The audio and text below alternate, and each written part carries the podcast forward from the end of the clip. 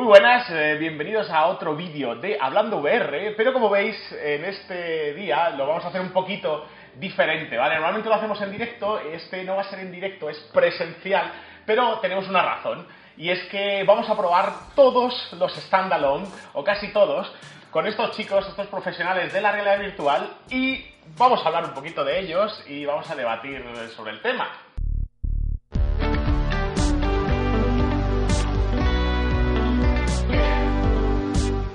Y bueno, los chicos que tenemos hoy aquí, la verdad es que la mayoría ya los conocéis, ¿vale? Tenemos a Oscar de Real o Virtual, ¿vale? ¿Qué tal, compañeros? ¿Cómo estáis?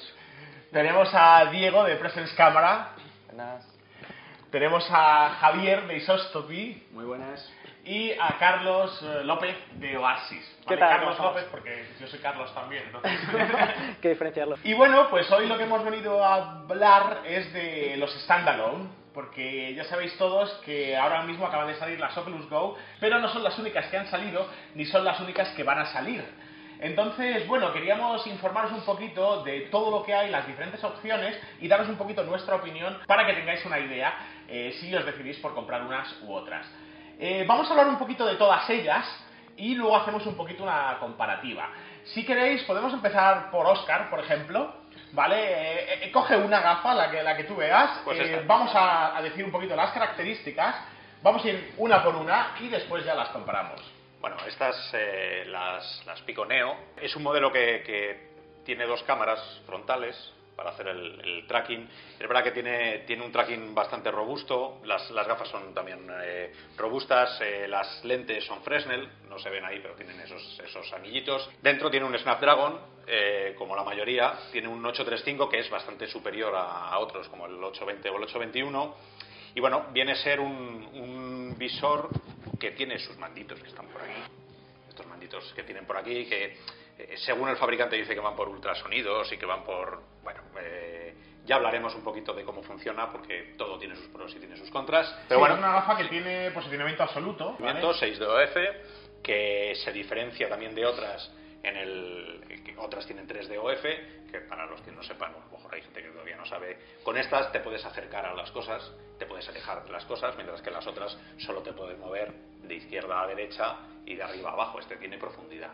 Y no son las más conocidas porque Pico no es una empresa, no es una marca que sea, no es Oculus, no es HTC, con lo cual no sé cómo van a entrar en el mercado, no sé qué. En teoría ellos dicen Es que una está- empresa china. es una empresa china, sí dice que están, están un poco de momento en el mercado profesional, que eso es- sabéis que la realidad virtual todavía no está en el modelo de consumo 100%, casi todo el mundo que saca sus gafas al principio de la saca solo para, para empresas, no se quieren pillar los dedos, nos, son fórmulas, digamos una beta, la mayoría de las cosas que van sacando, y nosotros somos los conejillos de indias, entonces, bueno, luego si queréis hablamos un poquito de la, comparativa entre, todas ellas. Yo respecto de estas gafas, eh, quería comentaros porque antes de, todo esto hemos estado aquí probándolas, ¿vale? Llevamos aquí dos horas como auténticos frikis, ¿vale? Probando eh, todas las gafas y eh, yo quiero hablar de- del aspecto de comodidad, ¿vale? Eh, tiene un sistema que no había visto nunca en, unas gafas y es para, para ajustártelos a, a la cabeza, aprietas los dos mandos así, ¿vale? Y se te hace orgura, te los pones y lo baja. Es, es- es curioso el sistema, ¿vale? quizá no es el más cómodo desde mi punto de vista, pero eh, funciona. El tema a lo mejor de- del audio, ¿no? que sería un punto también a destacar, que en este dispositivo, por, por ejemplo, eh, tenemos un altavoces integrados también, eh, pero como ahora veremos también el- el- la calidad del audio, eh, lo veo también un poco que es algo que a lo mejor deberían trabajar, ¿no? teniendo a otros como Oculus Go, que ahora comentaremos en detalle, a otro nivel totalmente diferente. Si quieres, mira, déjamelas, porque estas son las más caras de todas. Hasta, bueno, Santa Cruz, que no sabemos lo que van a costar, pero estas son las más caras. Así que si queréis, de momento la ponemos aquí donde de más cara Me, me parece. me y parece vamos perfecto. viendo dónde van quedando cada una ubicadas en el precio. Que para Tiene- muchos es. Tiene dos mandos, es la única que tiene dos mandos, y en teoría los mandos también van con posicionamiento absoluto. De aquella manera, pero sí. De aquella manera, porque hemos probado y va un poquito, pero. Abro comillas. Pero ahí lo tiene. Eh, si queréis, eh, Diego, seguimos por orden de precio, ¿vale? Y vamos con las Vive, Vive eh, Focus, ¿no? Focus, ¿vale? Que tienen también su mandito, pero esta vez solo con un mando. Sí. Pues estas son las gafas de, de, HTC Vive. Entonces la gracia de estas gafas que acaban de salir hace, hace muy poquito es que tienen 6 grados de libertad, es decir, tienen tracking posicional, no solamente que gires, sino que también cuando mueves la cabeza esto, esto te lo pilla. Al igual que las Pico Neo. Sí, igual. Y eso es muy, eso es muy importante. Además, las Pico no sé ni qué tienda tiene, realmente una china que, no, que yo no conozco. Esta por lo menos tiene Viveport, que es la de HTC. Por lo que yo he leído, creo que las Pico Neo van a acceder también al Viveport. Están en, están en ello. van a acceder al Viveport. al ser chino, pues... Si no tienes acceso, te las comes. De todas formas, yo como usuario lo primero que miraría es eso, ¿eh? la, la, plataforma. Y Viveport, de hecho, para mí tiene demasiado poco contenido ahora mismo. Ahora mismo las las importantes, pues Oculus. Eh, y Steam. Steam. es ahora la que se lleva todo y luego PlayStation VR, pero bueno, de momento no tiene en, estándar. En todo caso, Daydream, probándolas, a mí me han resultado lo primero un poco, un poco aparatosas y pesadas en la cabeza, la verdad. de los 6 grados de libertad, el traqueo funciona bien, yo lo que he probado a mí, a mí me ha gustado. Pero esta combinación de mando, por cierto, el mando no tiene 6 grados de libertad, sino 3, es decir, no te pilla la posición, sino solamente te coge la rotación. Entonces, como puntero funciona muy bien, pero otras otras Como arma, como pistola, que lo hemos probado, no, no, va, tan bien. un poco, un poco decepcionante. A mí lo que me ha sorprendido es que la mezcla de 6 grados de libertad con 3 grados de libertad no me ha convencido. La verdad es que no me ha convencido, porque es tan importante los grados de libertad para, para la interacción, para coger cosas o para pintar o, para mil historias. De hecho, hemos jugado a un juego de, de disparos, estábamos Javi y yo aquí, y te metes dentro del juego, está muy bien el posicionamiento porque te agachas, tienes que esquivar balas, pero claro, la pistola no puedes porque se te va un poquito la mano y has perdido totalmente la pistola, tienes que estar reiniciando, el, recalibrando el tracking. Intentan simularlo, aunque no tenga los 6 grados, sí que intenta intuir cuando bajas eh, hace en este eje se, se, mueve el mando, pero no está bien implementado. Entonces te saca un poco de, la película, ¿no? Estás intentando agacharte y la, pistola se te queda por aquí arriba. Es está un poco rara. Yo en comparativa sí que destacaría a lo mejor que, que las, eh, las Pico Neo, por ejemplo, ahí sí que en el juego este que jugamos antes de la pistola y el escudo, eh, que sí que es un juego, vas disparando, tienes que levantar el escudo, que a lo mejor ahí, aunque sea un sucedáneo de 6 grados de libertad, por llamarlo de alguna manera, a lo mejor ahí sí que está un pelín más conseguido. Está más, desde luego yo creo que en ese aspecto las, las piconeo son las más, las más potentes. Mm. Eh, quería preguntaros, comodidad, ¿qué os parecen estas eh, términos de, de, comodidad? A mí me parece un trasto. Comparado con lo que están haciendo los fabricantes y las decisiones que se está tomando, y también lo que dice el público, que el usuario, vosotros sois los que mandáis en esto. Eh, la experiencia de usuario, cuando te pones algo que pesa demasiado, es contraproducente a la larga. ¿no? Entonces, a mí, unas gafas que sí, que están muy duras, son muy duras. Veremos luego en las Go cómo, lo han hecho ellos también de duro, porque se supone que las vas a llevar mm, siempre por ahí. Pero me parecen demasiado armatoste para, mm. para la movilidad que le quieres dar, ¿no? Un standalone debería ser un pequeño... Más flexible. Claro, yo estoy de acuerdo contigo en el que me parece que pesan demasiado y son demasiado rígidas.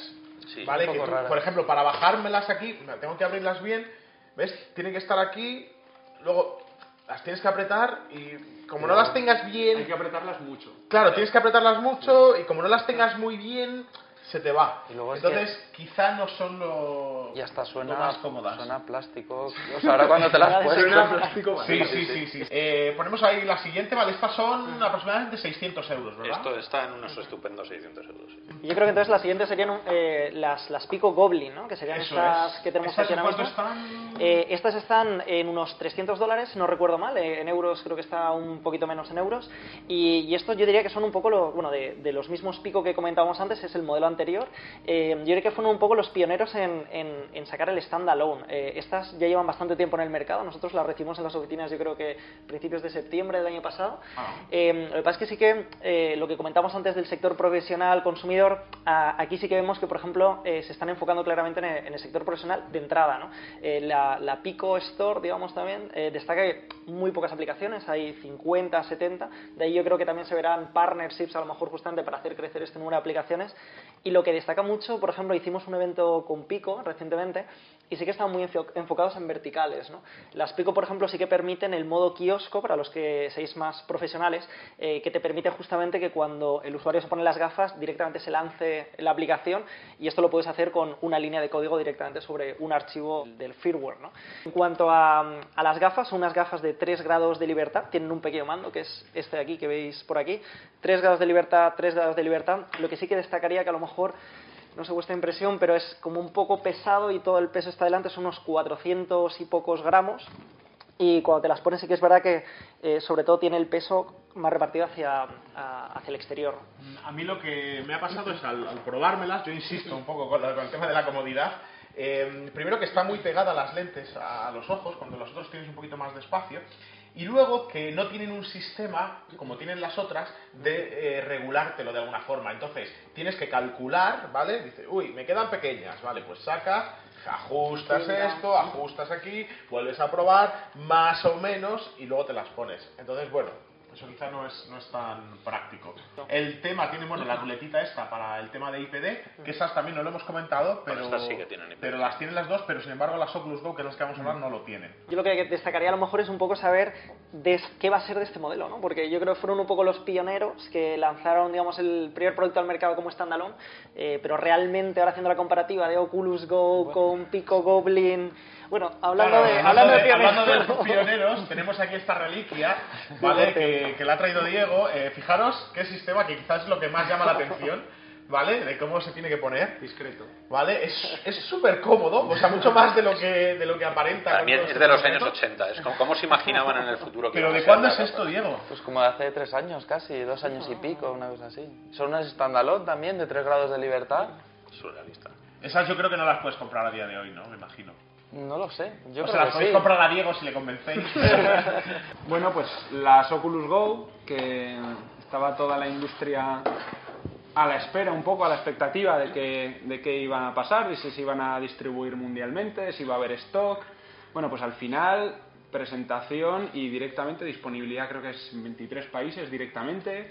Eh, el stock mm, se podían comprar sobre la marcha y en dos días están llegando ya. Sí, creo que podías comprar dos máximo, ¿no? O, o sea, no, no era una. O sea, dos o tres, o sea, que eso se estaban preparando ya para gente que iba a comprar 17, que iba a haber reventa. La avalancha. Sí, sí, sí, sí, había- no, había mucha, había mucha expectativa y yo, yo creo que aquí una de las claves es que, igual que Carlos has comentado, que las Pico están muy enfocadas a, a esas verticales, al sector profesional, esto es un producto hecho por y para el gran consumo.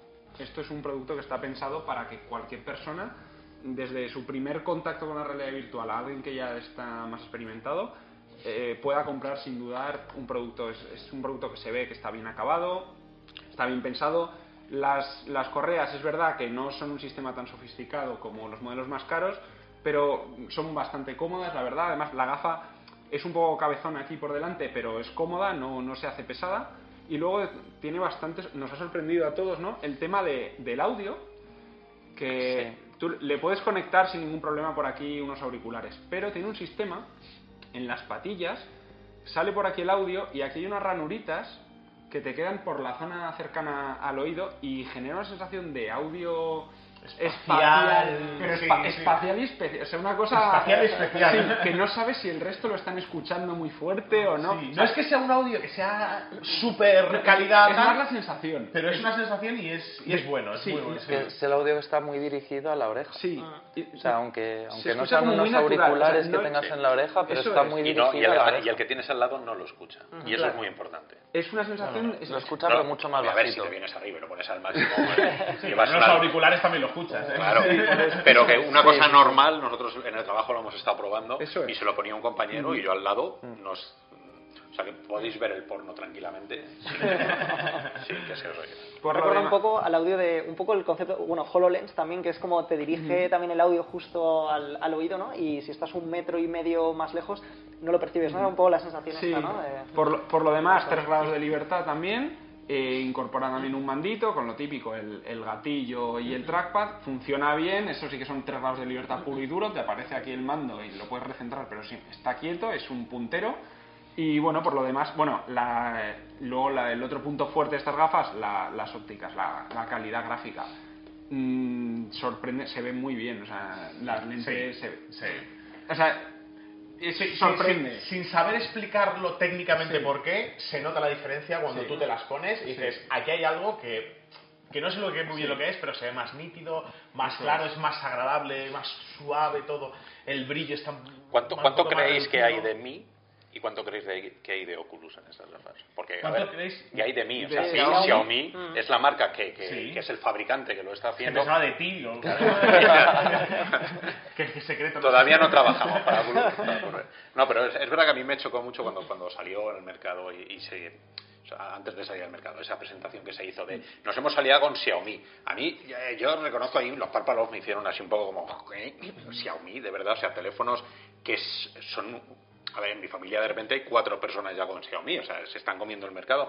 Pero es verdad que era, no es el iPhone, no es, no es alguien tope gama, ¿no? Hombre. Es alguien que siempre se ha, se ha- era, ha sonado siempre a, bueno, voy a intentar hacerlo lo más barato posible, con la mayor calidad, pero, pero siempre ha estado en la parte de atrás. Si me preguntas a mí, Xiaomi- si me preguntas a mí, yo creo que Xiaomi es un poquito el cuchara de palo, ¿vale? O sea, ni pincha ni corta. O sea, yo creo que Facebook, O Oculus, sea, le ha dado todo ha dicho, lo hecho. quiero así, lo quiero así, y habrán tenido seguramente unos estándar que habrán venido por parte de, de Oculus y que Xiaomi habrá tenido que ir a es súper estricto. Xiaomi para mí la definición es que va a escala. O sea, la gracia de Xiaomi es que fabrica grandes cantidades y que sabe hacerlo. Es decir, para mí la parte de, de Xiaomi o de mí es sobre todo el precio. Claro, es que eso- a eso iba, que, Claro. que es gente que, que decís, claro, los, los- las cositas estas, las gomas, ¿no? el velcro, eso que en otros sí que parece que está superado, eh, de repente sacan eh, Pero una- yo- unas gomitas. Pero ¿no? yo creo que es que eso aquí el objetivo eran los Oculus. 200 le- los Claro, pero es que eso, 200 eso es, la eso es, la- eso es lo, lo mejor que pueden tener estas gafas. ¿no? Sí, Sabes claro. perfectamente lo que estás comprando,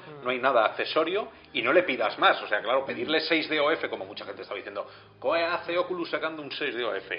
O sea, sacando un 3 de OF en vez de, bueno, pues 200 euros. Ese es el, el- la razón. Claro. O sea, A mí esto lo que me parece un poquito lo que hablabais de- dirigido al mercado, al consumidor final, a, a- que cualquier persona, ¿vale? Porque 200 euros no es algo, es algo asequible, bastante asequible, se nota, ¿vale? Porque esto es una cosa, eh, cualquiera de las gafas, ¿vale?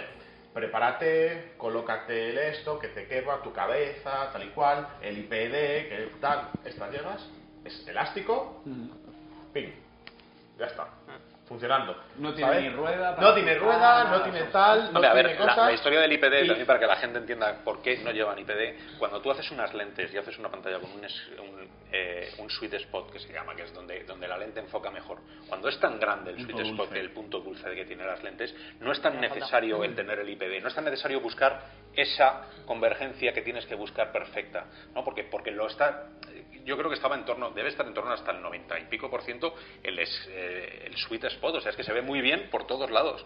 Y entonces eso va a ayudar a mucha gente. Es verdad que Carmack sacó un Twitter hace, hace dos días diciendo no tiene IPD, con lo cual eh, el valor creo que está en unos 63, 64 el IPD que tiene por defecto. Si tienes los ojos mucho más separados que 70 o mucho más cercanos que 60, que no hay mucha gente, pero a verlos los hay, mal lo llevas. Pero el O sea, no vas a poder arreglarlo. Pero para cualquier El tipo de gafa, incluso porque aunque las que tienen ajustables tampoco llegan a ese rango. Claro, suelen ¿no? estar de, de 60 a 72, son ¿no? 63 a 72. Pero El- bueno, el- lo malo del IPD y las cosas ajustables en general es que son difíciles de ajustar y es más, no- más fácil que la gente lo tenga mal ajustado a que lo tenga bien ajustado, aparte de que cuando pruebas otras gafas y demás. Hombre, hay gente que Yo no sé- sabe de esto directamente. No sabe. IPD y estará gente diciendo, ostras, que el botoncito ese que tengo en la Rift sirve para. O sea, es verdad que hace falta una cultura para utilizar dependiendo de qué. Por eso me gusta la sencillez. de- Y hay que, poner- y hay que saberlo configurar bien, que no es nada fácil, por- claro, porque la diferencia no hemos mencionado todavía. Eh, bueno, va- ya terminando un poquito para no pa- para meternos ahora ya a comparar, que es lo que tenemos ganas. eh, terminamos ya con las Oculus, ¿vale? Es precio 200 euros. eh, bueno, una comparativa no tiene no tienes la posibilidad de meterle micro SD.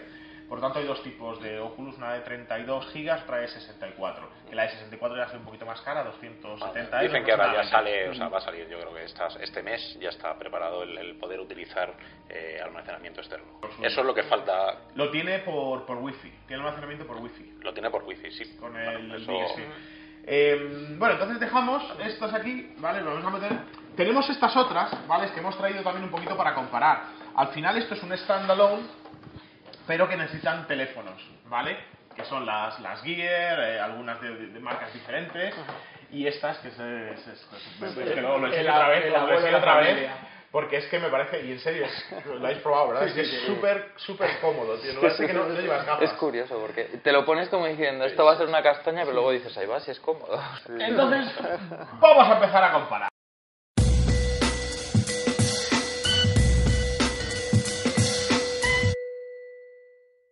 Bueno, entonces vamos a compararlas, ahora que las tenemos aquí ordenadas por orden de precio. Y, eh, claro, ¿sobre qué las comparamos? Eh, yo creo que vamos a hablar un poquito de, bueno, de las preferencias que tenemos, de qué es lo que nos parece.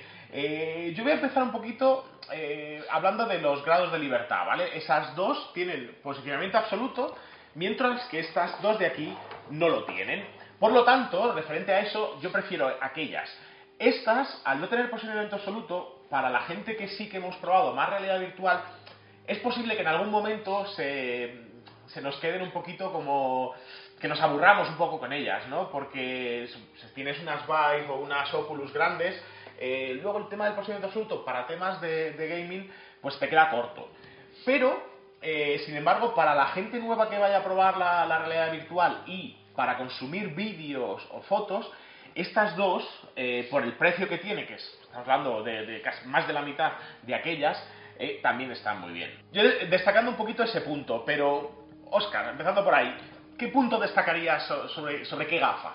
Mira, yo lo que primero tengo muy claro es que estamos viviendo un momento muy dulce en la realidad virtual. O sea, esto hace unos años era, era impensable tener todo lo que tenemos aquí a unos precios que, sí, la, la que más cuesta, eh, 700 euros. eh, pero es que esto era lo que valían las, eh, las peores gafas de hace unos años. Claro, Esas- 700 esas euros valían 600 sin euros. cables. sin cables, Con posicionamiento con sus absoluto, mandos, con unos mandos, unas ¿eh? pantallas, un LCD estupendo. eh, es un momento súper dulce, entonces mm, esto no ha hecho nada más que empezar, pero ya tenemos un montón de elegir. Entonces, partiendo de la base de que el momento estupendo que tenemos en la realidad virtual, sí que me gustaría hacer la reflexión de dónde cae cada, cada una de las gafas, en, en qué categoría. ¿no? Nosotros tenemos eh, las, las grandes, ¿no? las, las Rift, las, las Vive Pro, esas están atadas, nos tienen atados siempre al ordenador, pero van a conseguir la mejor de las calidades. Bajándonos un poco de esa calidad, porque estos procesadores que tienen son los Snapdragon, algunos tienen el 635, otros tienen el, se- el, el 820, el 821, bueno, eh, son grandes procesadores, pero no son una 1080 Ti dentro de un ordenador con un i7. Entonces, como esas aplicaciones ya va- vamos a tener que bajar el rango, vamos a tener que bajar un poco la calidad que le vamos a demandar, ¿dónde queda el 6DOF comparados con visores más eh, normalillos de 3DOF?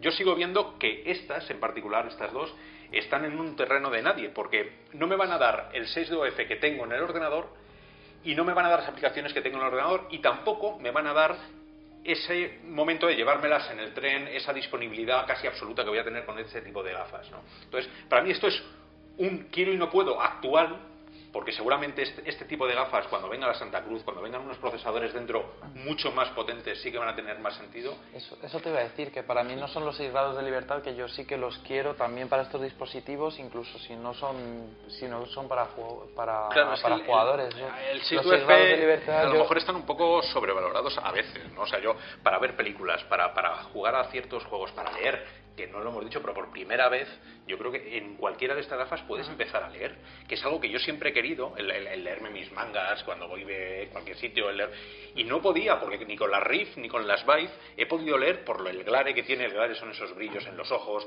porque la resolución no daba para ello, el, el efecto rejilla, el SD, molestaba un montón. Cualquiera de estas ya te permite leer. Ya puestos en eso, yo prefiero unas gafas muy pequeñitas, cuanto más pequeñitas mejor, que no me den aquello que yo ya tengo en casa. O sea, yo no me veo en casa con un 6 de OF tipo esto, con un procesador de Android, con un procesador diseñado para telefonía móvil. Entonces, yo prefiero en casa lo grande, lo mejor que pueda tener, y luego cuando salgo de casa me pongo a ver una película estupenda, me pongo a leer, algo pequeñito que lo pueda meter en la mochila. Yo esto, esto es la mochila. O sea, si me llevo mi mochila, tengo que llevarme una mochila para estos Bueno, tampoco es una cosa que es eh, enorme, pero la diferencia sí que, sí que se nota. O sea, esto lo doblas, fíjate, esto es... Sobre y todo el esto problema es... es que esto no se dobla. El problema de esta Claro. en esto concreto es que es muy rígida. Claro, pero ese es el problema. O sea, eso es, esa es, eh, por lo menos mi opinión, de algo manejable, algo pequeño Pero y lo- barato. Lo que has dicho es muy interesante. Tú lo que has dicho es que para ti los standalone son principalmente para llevártelos fuera, fuera de casa. Eh, para mí, dent- ahora mismo, como no pueden competir con los Sí. demás, Yo, yo no estoy muy de acuerdo. Yo creo que estos son para un uso no hardcore de juegos. Es con lo que no compite. Entonces es, es, mm, sea, para juegos está claro que un Vive es mejor, un Rift es mejor, conectarlo al, al ordenador, pero cualquier cosa que no sea estar dos, jue- dos horas en un juego y, y muy, muy inmersivo y demás, para el resto de cosas yo creo que tiene mucho sentido los standalone. O sea, no solamente para salir de casa, sino para la pero casa. tú te ves, por de- ejemplo, en un tren, o sea, en un tren, en un avión, tú te ves eh, dando vueltas por el avión con, con esto, que, tiene, no, espera, no. me voy a levantar, me voy a ir con las gafas dando por el pasillo. o No, sea, no, ni mucho en- menos, pero los 6 grados de libertad yo sí que creo que son muy importantes, incluso en eso. Da una sensación de estéreo y de presencia muy fuerte, que es Yo, algo muy yo estoy importante. de acuerdo con eso. A mí, O sea, como he dicho que- antes, en los 6 grados de libertad. eh, Y en el... Pero con lo que conlleva, es que estamos hablando que los seis grados de libertad no se consiguen así. Se consiguen Pero no necesariamente, yo porque eso ya es la, la- la decisión que han tomado las, las fabricantes. Pero este, o sea, esto mismo, con dos cámaras, al final, esto, si le cambias la correa y le cambias tal, lo que es esta parte. ¿Y qué, ¿vale? precio, ¿Y qué precio le pones? entonces? Sería la misma. O sea, estamos hablando que el 6 de OF está 400 euros más. Claro. ¿Pagaríais Más- 400 es euros caro. más por ese, por ese eje? A mí me dan. A día de hoy. Una cosa así, eh, o sea, de comodidad, de, de pequeño y tal, quizás sí que merece la pena. Y si tiene unos mandos en condiciones. Yo es que es difícil de decir, pero yo hoy, hoy en día desde luego me compraría las Go seguro y lo que es peor es que si me dan a elegir entre estas a usar, o sea, si me las regalan, creo que las que voy a usar son las Go, casi seguro, casi todo el rato. ¿Por qué? Porque aquí tengo todo el contenido de Go y aquí tengo muy poco contenido, por lo menos eso. Es que ese es, ese es otro tema, que hemos tocado antes por encima, pero es el tema del contenido. Y luego- Valveport no, no está mal, ¿vale? Tiene, tiene contenido, pero no es Steam, ¿vale? Eh, y no es Oculus. Las Pico eh, se van a nutrir un poco de Valveport y de su propio App Store, que es pequeño. Y claro, luego Oculus Go lo que han hecho muy bien es que comparten la misma cuenta que tenéis, si tenéis unas Gear VR, comparten la misma librería, o sea, casi todas las aplicaciones de Gear VR que llevan desarrollando ya casi tres años, ¿vale? Son compatibles con las Go. De hecho, tú compras una aplicación en, en Go y automáticamente está comprada en Gear. Y al revés, si tenéis las Gear, todas las aplicaciones que ya tenéis compradas, que sean compatibles con Go, y son la mayoría, eh, ya están para Go. Entonces, claro, dicen que tienes más, más de mil aplicaciones y es cierto, porque ya las tenían con las Gear. Yo diría que hay, un punto importante que es lo que has comentado tú, Oscar, que los 6 grados de libertad eh, es cierto que teóricamente es muy interesante y es una característica que le aporta mucho valor a la gafa, que es, mu- que es una gafa más, eh, más versátil a lo mejor, pero eh, estas gafas ahora mismo no son capaces de competir en calidad gráfica con las del ordenador. Con lo cual, estamos utilizando los 6 grados de libertad, esa capacidad de acercarte a objetos, a objetos que a veces son muy feos. Claro, no, Porque no, es no da así, para así, más. es así. Pero, Entonces- pero sobre todo es por lo que dice Diego, es, es presencia, es es, presencia. es Sí, sí, sí, la sí, sensación de inmersión. Sí. Eso, en- en- en- cuando tú tienes un- una imagen y haces así, ¿sabes? No es lo mismo, tú tienes- estás leyendo un libro y tienes este pequeño movimiento, ¿vale? Ah. que sube, que, que mires, que puedas incluso mirar un poco el perfil del libro. No, no, está claro. ¿Cuánto te dura ese detalles- ¿Ese, ese Go cuánto te dura? No, pero es el WoW, no, yo creo que es todo lo contrario, que no es un, que no son WoW, No, sino es es, más una natural, sensación de sí, presencia y de pero- calidad que tienes. Es como cuando pasas de 360 al estéreo, que no sabes qué ha pasado porque la gente no sabe que es estéreo, que es 360, simplemente que todo es mucho mejor. Me parece un, un punto. eh, yo creo que la realidad virtual realmente está hecha para 6 grados de libertad, ¿no? Es, es como. eh, si no es también la, la diferencia entre también eh, contenido más pasivo, a lo mejor, a contenido más interactivo. A mí, por ejemplo, de las eh, Pico Neo, por ejemplo, me parecen brutales los juegos de, en los que realmente vas moviendo la cabeza o te vas eh, eh, protegiendo, ¿no? Con el escudo, tal, o tienes lo de básquet.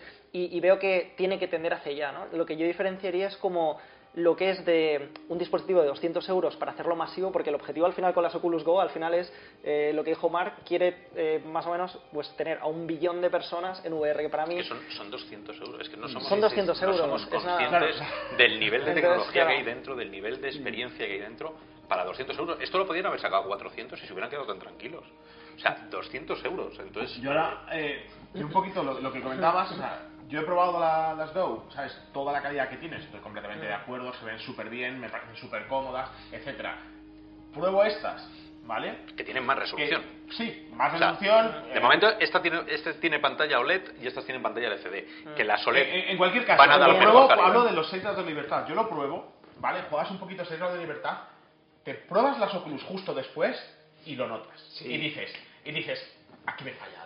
Pero qué exigencia, que, que vuelvo a ¿Sabes? repetir. ¿qué- Me qué- falla. Sí, ¿No, pero- ¿no creéis que la realidad virtual, eh, estamos llamando realidad virtual a todo un mundo, cuando ese mundo estamos viendo que está muy parcelado? Hay que tener muy en cuenta qué usos quieres para la realidad virtual, en qué momentos lo quieres. Entonces tenemos dos tipos de realidades virtuales. Una realidad virtual inmersiva con tu persona y luego una realidad virtual inmersiva en un ambiente. ¿no? Que para, para mí esto es, me voy a in- meter dentro de un mundo, pero no voy a necesitar interactuar con él.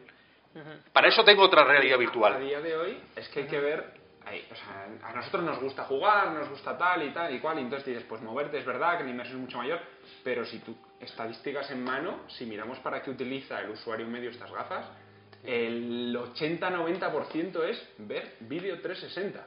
De- Bastante si es estereoscópico. De una charla de ayer de, de Oculus, el Sí. 80 y pico por ciento. Es que es un en- porcentaje en bestial. Multimedia y entretenimiento ha sido de una forma un poco genérica, eh, bueno, en Jarvia. Claro, Entonces yo creo que ahí han hecho un compromiso, han dicho, "N- nos- nuestro objetivo es llegar a cuanta más gente mejor, tenemos que conseguir un producto lo más redondo posible. Para que vean lo que quieren ver. Eso es. Y, y para los usos que están dando ahora, o sea, est- las Oculus Go no son un producto para dentro de dos años.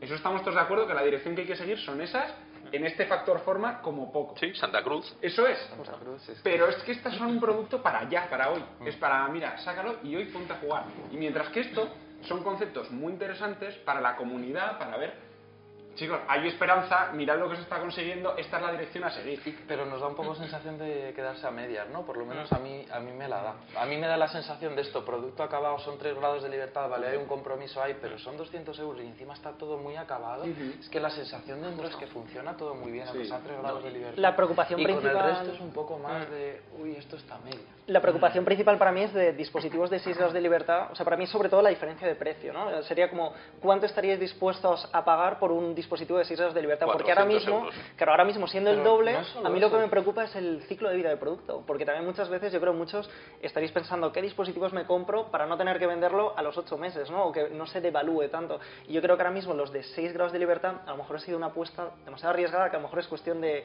de tiempos, ¿no? Y a lo mejor ahora mismo tiene más sentido. Yo me iría hacia Oculus Go, eh, siendo que a lo mejor lo otro eh, lo vas a tener que renovar muy rápido y enseguida va a salir. Santa Cruz y demás, ¿no? Y te vas a pillar un poco los dedos con un precio alto. Porque, por ejemplo, las, las Neo, que son 750 euros, ¿vale? Si, no sé, a no sé que lo quieras para un fin muy concreto, para enseñarle en una feria, para algo muy concreto, a mí sí me dan a elegir, me pillo las, las Vive, que ya son 600 euros, las, las Vive primeras, o las Oculus, que te valen 450. Y, y- y tienen su grado de libertad, tira del PC y es una experiencia muchísimo más rica que lo que es eso. Entonces, es lo que dices tú, 750 euros, mm, ¿cuánto, ver, cuánto puede durar esa, se, esa, justifica por la- las cámaras, que, que deben valer un bastón, el, el sistema. Luego el Snapdragon, hay mucha gente que se está quejando, y muchos de vosotros os habéis quejado en solo tiene el, el- el 21, eh, las otras tienen el 20, el Snapdragon, estas tienen el 35, o sea que hay, hay una generación El 821 es el del S7. que es el del S7, eso es. Hay una generación superior en este tipo de, de modelos. Snapdragon además se está poniendo, Qualcomm se está poniendo mucho las pilas con la VR, entonces ya en, la, en el 821 el SDK que tiene permite hacer un montón de cosas que nadie las está haciendo, o sea, cuando, cuando eh, Qualcomm saca en una feria como hace un año, te saca el, el 3.5 y te dice, esto es lo que puede hacer, seguimiento de pupila, eh, una resolución bestial, no sé cuánta GPU, no sé cuánta CPU, y luego la gente no lo está utilizando. O sea, no, está explotando ese chip. Yo creo que es mucho más el concepto de qué es lo mínimo que puedo utilizar ahora mismo, que es el 821.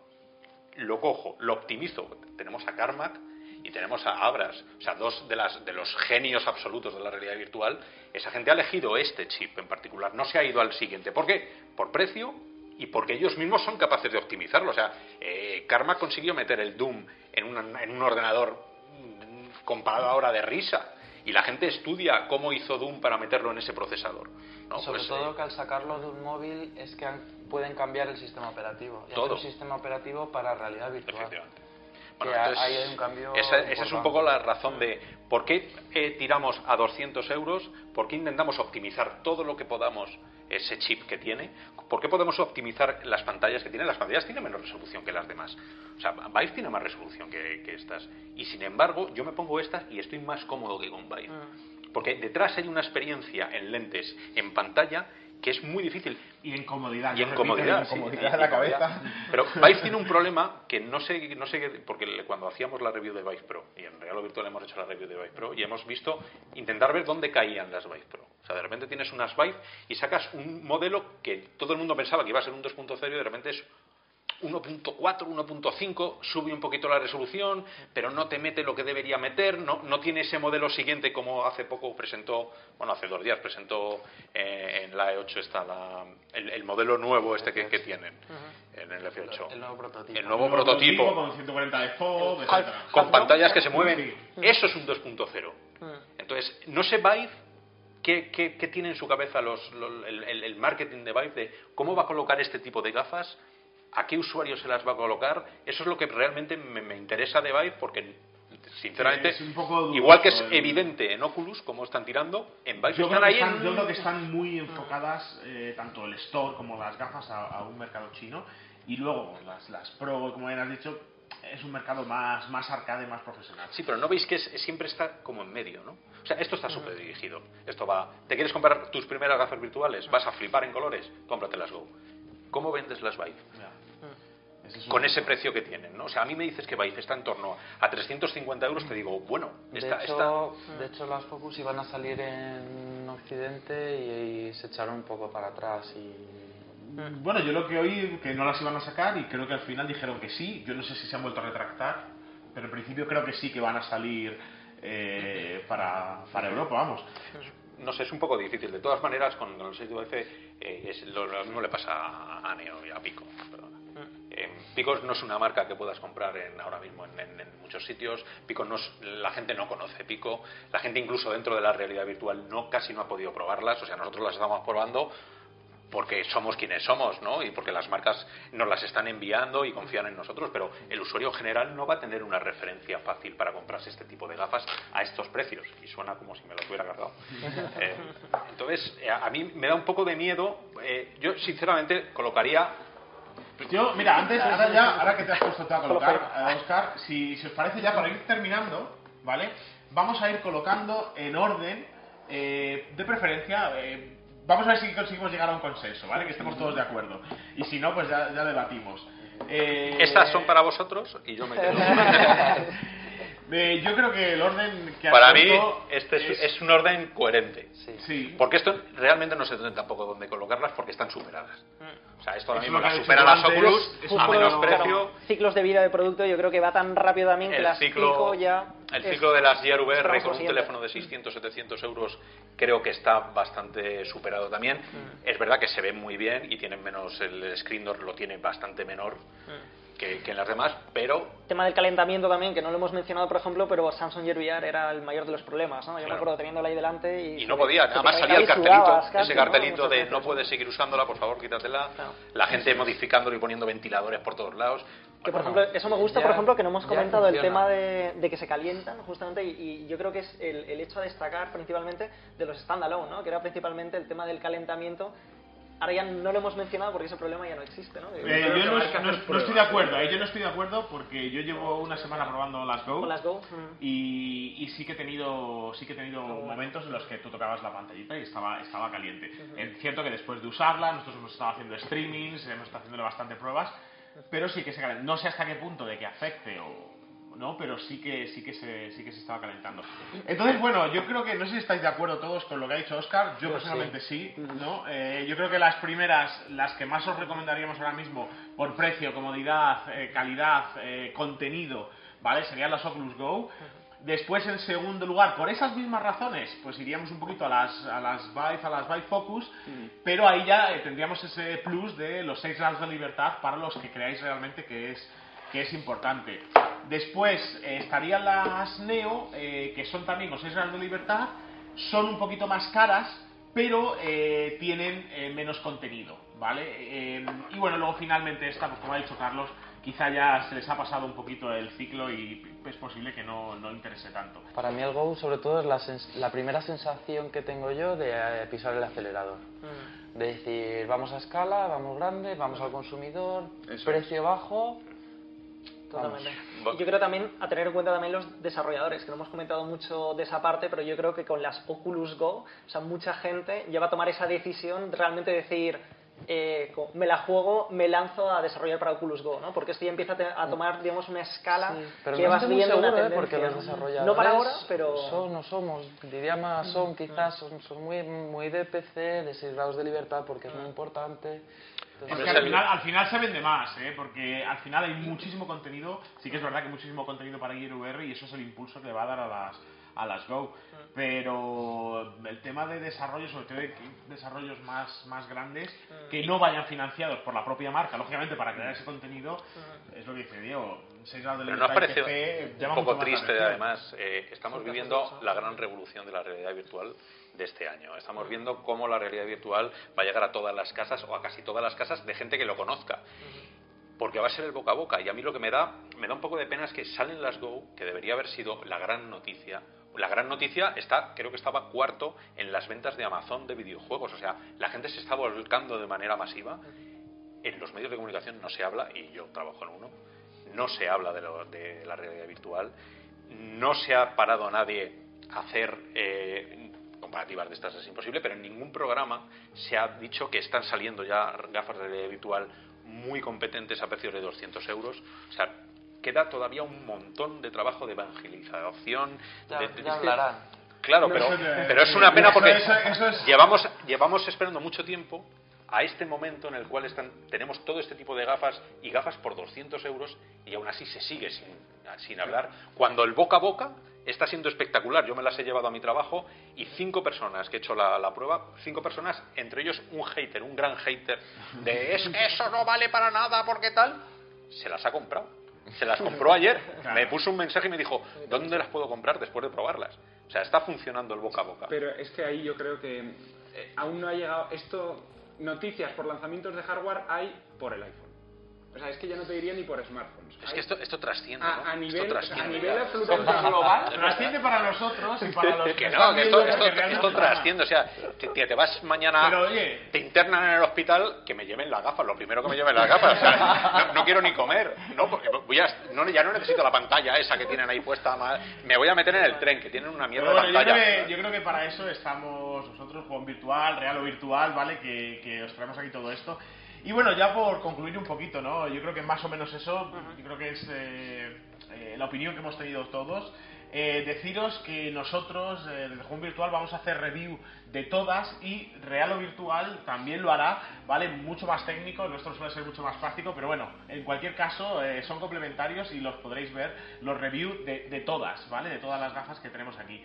Y bueno, muchísimas gracias, Carlos. Gracias. Gracias, Javier, Diego, gracias. Oscar. Nos vamos viendo. ¡Feliz Navidad! Hasta luego. Hasta luego.